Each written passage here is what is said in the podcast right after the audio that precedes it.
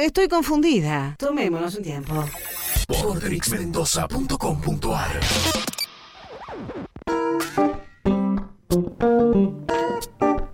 Estoy confundida. Estamos con Mili Agundes de los chicos del espacio y en minutos se suma Nico Yorlando. Ha vuelto al estudio Mili, Extrañamos mucho a Hemos Mili. vuelto. cumpliendo los protocolos más que nadie porque ella trabaja en este tema, ¿o no? Admito que sí, chicos. Tengo todo el barbijo marcado, tengo la visera marcada acá arriba. Me está desfigurando la cara el protocolo. El protocolo, pero bueno, hay que cumplirlo, ¿qué le vamos a hacer? Bien, eh, los chicos del espacio acá en, eh, en el estudio, va, Nico desde, desde el teléfono, pero ¿de qué van a hablar hoy? Que es un tema muy eh, actual, ¿no? ¿De qué vamos a hablar hoy? Eh, si han estado viendo los diarios o han estado en Instagram o han estado un poco en el planeta Tierra, Sí, sí, han sí. visto de que se está hablando mucho, mucho sobre los incendios, en específicamente los incendios de Córdoba, y que han salido muchísimas imágenes de la NASA mostrando los focos de incendio de, de Latinoamérica. Esto no es menor, recordemos que no hace mucho, en julio, tuvimos un foco de incendio muy grande en Paraná. Estamos teniendo un foco de incendio muy grandes en Perú y en el Amazonas todavía. Y a veces lo vemos muy alejado y veíamos los incendios de Australia y decíamos, pobre Sí. gente, y ahora lo estamos sufriendo nosotros en carne propia. Es un tema complicado y lo primero que hay que entender es que no es 100% normal esto.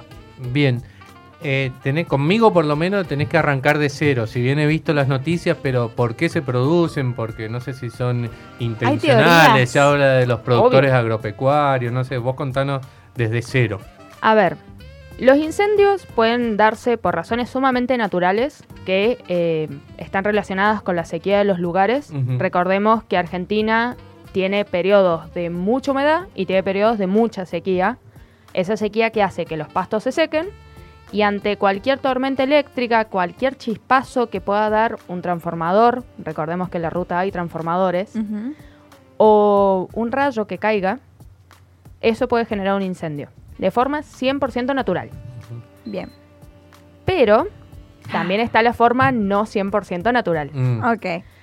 Recordemos que Argentina tiene una larga tradición agropecuaria y las tradiciones agropecuarias llevan a distintas prácticas agropecuarias. Algunas son más buenas, otras son más malas, algunas están erradicadas y otras no.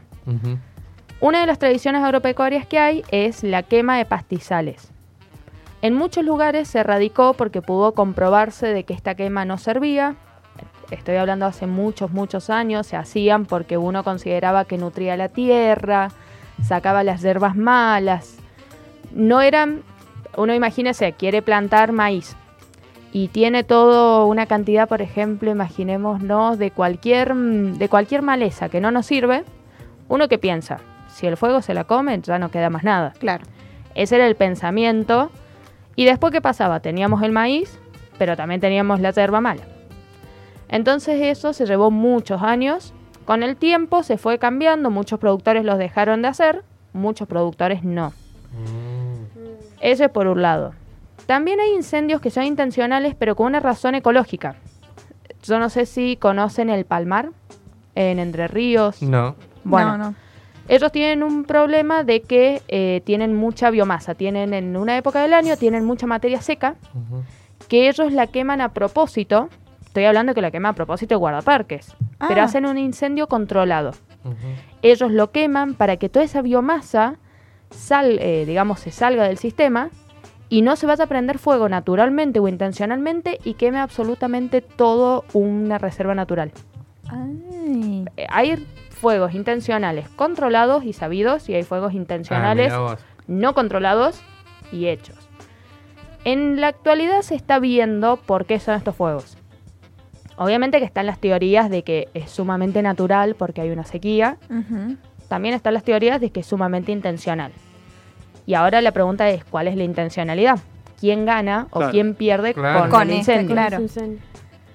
Hay m- más perdedores que ganadores. Es algo muy parecido a lo que pasaba a esta misma altura del año en el Amazonas. En el ama- Ajá, estaba- te iba a preguntar eso. Recordemos que eh, hay lugares que todavía en Argentina, no vamos a decir que son vírgenes, pero que todavía no están tan, tan llenos, digamos, de... no están siendo usados agropecuariamente. Y que si yo, por así decirlo, lo quemo, ese terreno después algo hay que hacer. Y bueno, no se va a poder hacer un bosque de nuevo o algo natural de nuevo, Ah. hagámoslo campo. No estoy diciendo que esta es la intencionalidad, pero Vamos viendo están- las posibilidades. están digamos. estas intencionalidades y en Argentina se han llevado a prácticas, en el mundo se llevan estas prácticas a veces. También están las intencionalidades de yo quemo determinada cosecha de un, produ- de un producto, no un productor, de Ah. un determinado producto para que se pierdan las rentabilidades de la tierra y otra persona, un tercero, venga a comprar esa tierra. Ah, mira vos. Claro.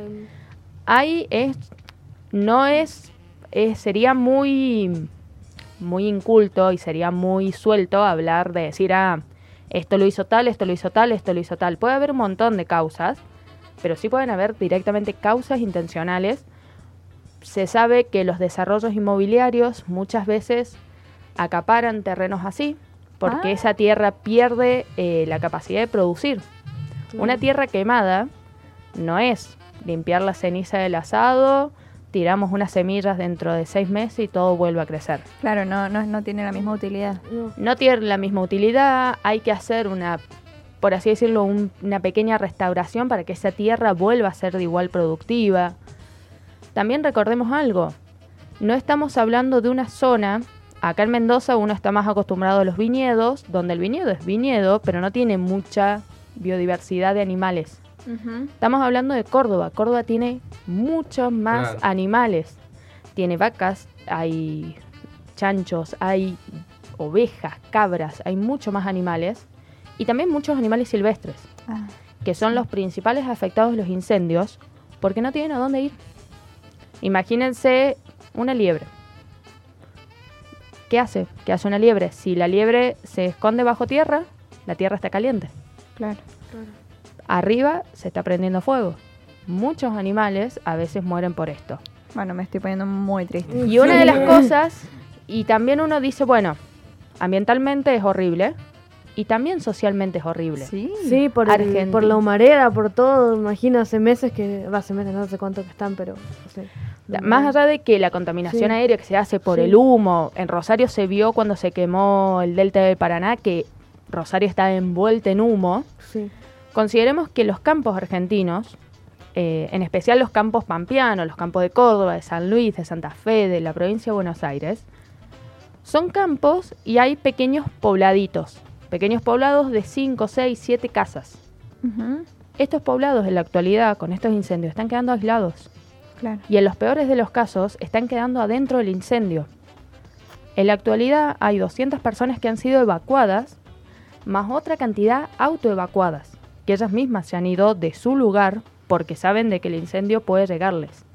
Y ya se han destruido completamente, cuando hablo completa es al ras, siete casas de estos pequeños poblados que voy contando. Wow. Escuchamos el audio así después lo sumamos a Nico. Ah, les cuento. eh, sí. Hemos hablado con un ingeniero agrónomo de Córdoba que nos va a contar en primera persona qué es lo que está pasando allá y cómo lo está viviendo él. Él se llama Jeremías Rojo. Le mandé una... Hoy estuvimos hablando a la mañana, así que los voy a poner para que lo escuchen y cómo es su perspectiva desde allá. en las sierras, la verdad que es lamentable. Si bien yo estoy acá en Córdoba capital y,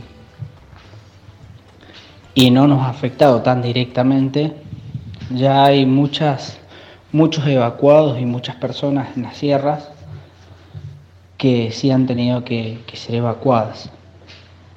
Nosotros de acá vemos solamente el fuego en la tarde se, se ve desde los edificios altos, se puede observar cómo las sierras, cómo el fuego avanza en las sierras y cómo las tareas de los bomberos, la verdad es insignificante. Pero bueno, esto desde mi punto de vista no es algo casual, Eh, y me parece que se tendrán que, más allá de, de bueno, ahora en lo urgente, apagar el fuego, eh, para lo cual Córdoba no cuenta con, con una dotación de rescatistas para, para, para semejante tarea. Entonces, lo cual hace más difícil. Pero detrás de todo esto también eh, sería bueno que, que se empiece a discutir porque todos los años sucede lo mismo. Entonces ya no es algo de la naturaleza, no es que, se prende fuego porque algún loquito hizo un asado, no, no, esto es algo que se viene manifestando, que se viene sucediendo año a año debido a que también hay una acción de, de ciertos sectores que lo están provocando.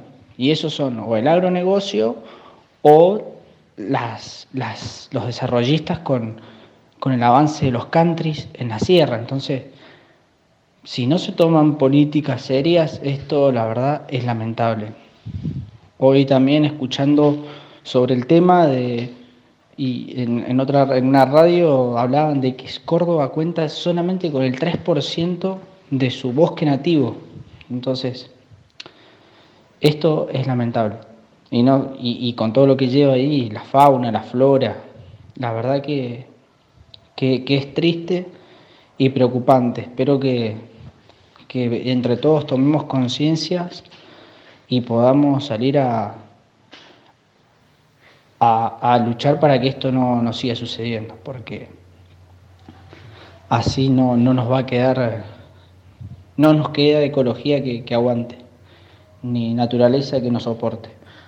Así que bueno, esa es mi, mi opinión personal respecto a lo que está sucediendo acá en Córdoba con el incendio de la Ahí estábamos escuchando, ingeniero, es eh, de Córdoba, ¿cómo se llama? Por favor, me lo repetís. Eh, Jeremías Rojo. Jeremías Rojo, bueno, la verdad que un panorama uh, desolador. Muy Justa, turbio, eh, che. eh, ahora lo que me llamó la atención de lo que decía eh, el ingeniero, primero lo saludo a Nico Yorlando, que también lo tenemos en comunicación telefónica. Nico, ahí me estás escuchando.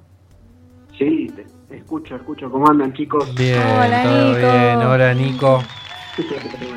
Bien. Eh, me llamaba la atención eh, que esto se repite todos los años, pero no, tenía, no ha tenido mucha difusión. Va, me acuerdo mucho de lo, del Amazonas, pero acá en Argentina también se repite. Sí. Obvio. Ah, Claramente. Ahí está. mm, Hay una realidad. Nosotros vemos mucho las cosas que pasan afuera Claro. y muy poco se empieza a saber de lo que pasa adentro.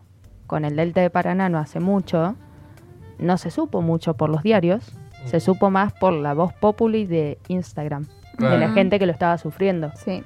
Y los diarios tuvieron que salir a decir, ay, yo me enteré. Es cierto.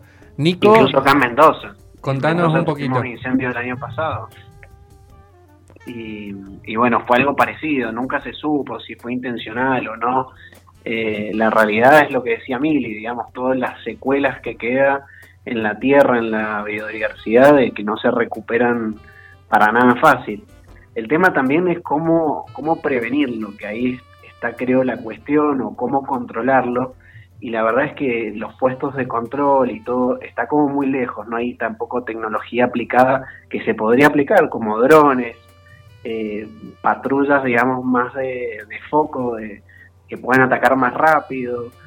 Y lo decía Jeremías, no alcanza, sino eh, cuando ya todo se descontrola con los recursos que tenés eh, a nivel local. Incluso en Córdoba se veía que los mismos helicópteros no llegaban a, buscar agua a, a la- a las reservas donde tenían que ir a buscar y buscaban en piletas de vecinos. Oh. Entonces entraban los helicópteros a la casa y se sacaban el agua, ¿viste? Ahora, Eh, mm, perdón Nico, lo- los emprendimientos inmobiliarios es uno de los poderes económicos que por ahí puede llegar a hacer que esto se oculte o no se difunda tanto, ¿no? Sí, sí, sí, yo creo que hay como una combinación de factores eh, y, y me atrevo a decir también que hay un tema medio político acá también en el medio, eh, que a veces creo que hacen estas cosas a propósito para desviar la atención de, de la gente, ¿viste? Decir, bueno, está pasando esto, no, miremos para otro lado, miren, se está quemando el cerro, miren para otro lado. Claro. Eh, y, y creo que también es una combinación de muchas cosas que se usa justamente para, más allá de lo natural y todo, eh, para distraer un poco la, la atención de lo que pasa. Sí, la verdad que sí. ¿Ibas a agregar algo, Mili?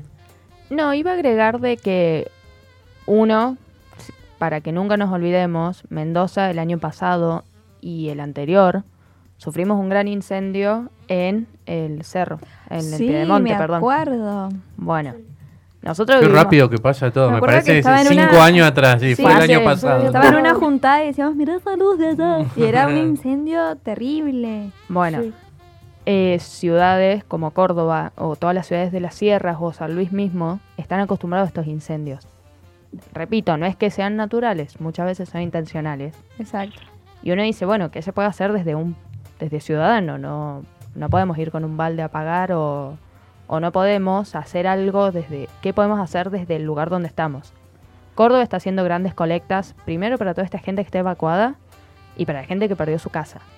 Desde el fuertísimo. cero. Fuertísimo. Recordemos de que estamos en una situación económica complicada, una situación epidemiológicamente hablando complicada y esta gente no tiene casa. Pero uno que puede hacer desde un ciudadano simple, no tirar una colilla de cigarrillo cuando va en el auto es muchísimo. Es un montón. No ir a comer un asado y decir, bueno, lo tapé con un poco de tierra y después pasa, es un montón. Porque una sola brasa prendida puede generar cosas así. Exacto. Una sola brasa prendida hizo que se queme el Piedemonte de Mendoza. Una veces no tiene noción del poder que una pequeña acción tiene. Nico, Sí. y vos de- recién decías que eh, por ahí va, uno desde la lógica dice, bueno, es un incendio, ¿cómo no tecnológicamente no se va a poder detectar a través de sensores? Por ahí me parece que el tema tiene que ver por eh, que aunque los controles no quieren controlar, digamos, básicamente. También es Sí, muy difícil. Sí, parece un poco eso, porque en realidad la tecnología está, incluso no hay que salir a buscar empresas afuera, nada, hay emprendimientos acá de Mendoza que se dedican a esto. Eh, los drones eh, son, son muy útiles, por ejemplo, hay empresas, incluso acá en Mendoza, que lo hacen, emprendimientos, lo mismo se puede aplicar para esto, también sensores eh, más térmicos, y ya se sabe dónde es, eh, porque pasa todos los años, es lo que, lo que habíamos hablado recién. Entonces se puede hacer un control más, más preventivo, digamos, y atacar apenas eh, eh, empieza el fuego. Si no, pasa lo que pasa y bueno, ya se desmadra. Y aparte, fíjense lo que está pasando en Córdoba puntualmente, que el fuego está muy cerca de, de la ciudad. Es que el mismo monóxido de carbono que, que larga todo, todas esas quemas, está afectando el aire. eh, y eh, es muy dañino también para la gente que está ahí porque, claro, se afectan todas las eh, personas que tienen eh, puntualmente Claro, enfermedades, enfermedades pulmonares, por ejemplo, y Uh. demás. Justo ahora que estamos complicados. Encima con Sí. COVID ahora, Sí. mamá. Justo ahora. Entonces, se agrega una cosa que no debería pasar y que se puede evitar. eh, pero fíjense en la peligrosidad justamente porque está cerca de la, po- de la población. Lo mismo pasó en, en Mendoza el año pasado. Eh, no Totalmente. es joda, digamos. Nico, eh, próximamente, te- la semana que viene, te queremos en el estudio, así que te esperamos. Vamos. Te esperamos. Con birra. Eso es lo más Acá todo el mundo tiene que tener algo. Bien. Te mando un abrazo, Nico. Gracias, chicos, que anden bien. Nico Orlando de los Chicos del Espacio. Vamos a subir esta columna de absoluta actualidad a nuestro podcast. Milia Gunde se queda, pero lo mismo eh, la presento como los Chicos del Espacio.